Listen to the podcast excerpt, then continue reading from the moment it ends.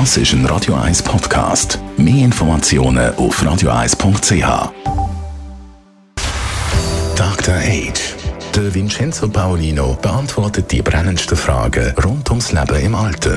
Jetzt auf Radio 1. Ja, mit dem Dr. Age wagen wir heute einen Blick über den Tellerrand aus oder eben über die Landesgrenzen. Und zwar geht es heute um eine Organisation, die sich global für die Rechte von älteren Menschen einsetzt. Normalerweise sagt man in all diesen Themen ja äh, sehr national unterwegs, sagt Vincenzo Paulino. Es geht um irgendwelche Finanzierungsfragen etc., wo man darüber streitet. Aber auch der internationale Überblick ist eben wichtig. Und der Überblick, der hat vor allem eine Organisation die sogenannte Global Alliance for the Rights of Older People oder in Abkürzung GAROP. Diese globale Allianz für die Rechte älterer Menschen ist eine der Organisationen, die bei der UN mitmachen dürfen als Non-Governmental Organization, als NGO.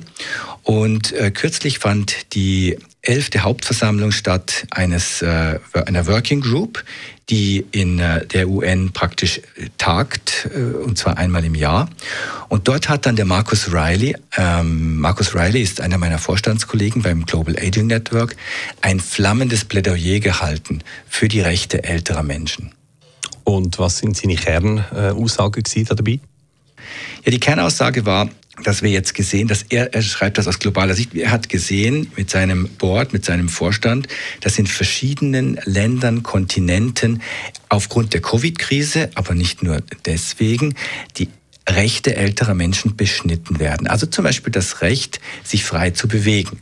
Oder das Recht, ein Beispiel ist jetzt gerade aus Nigeria, habe ich noch gesehen, wo die Nigerianer, wo es Pensionisten oder, oder Rentner gibt in, Nigeria, die von null auf plötzlich ihre Rente nicht mehr bekommen haben, weil dieser Fund, also die, der Pensionsfonds, äh, die von der Liste gestrichen hat. Also da äh, es, es gibt genug Material, um ähm, dass so eine Organisation wie die UNO oder diese, diese ständige Arbeitskommission der UNO das aufnimmt, dem Beachtung schenkt und dann in dem Land nachfragt. Hey, wieso ist denn das bei euch so, dass es plötzlich keine Renten mehr gibt? Oder wieso ist das so, dass in eurem Land die Leute im Altersheim eingesperrt sind?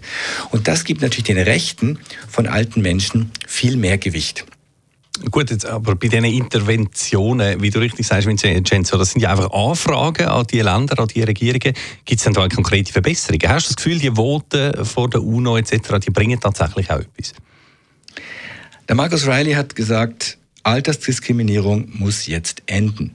Ältere Menschen fordern zu Recht, dass sie mit vollen Rechten alt werden und nicht plötzlich weniger haben.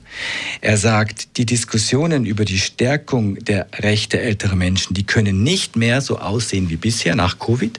Und er ruft darin auf, äh, diese, Internation diese, diese Versammlung auf, abzustimmen über eine Resolution.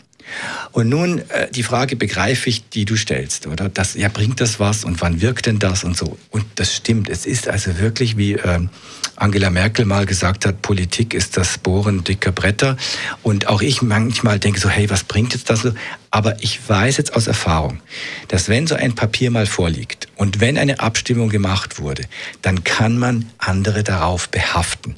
Und nur dann, wenn man andere darauf behaften kann, dann ändert sich was. Und auch wenn es langsam geht, aber es geht in die richtige Richtung. Jetzt zitiere ich noch einen von mir sehr geschätzten Politiker, das ist nämlich der Barack Obama, der hat gesagt, Better is good. Dr. Age.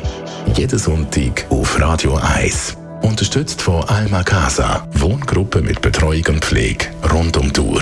www.almacasa.ch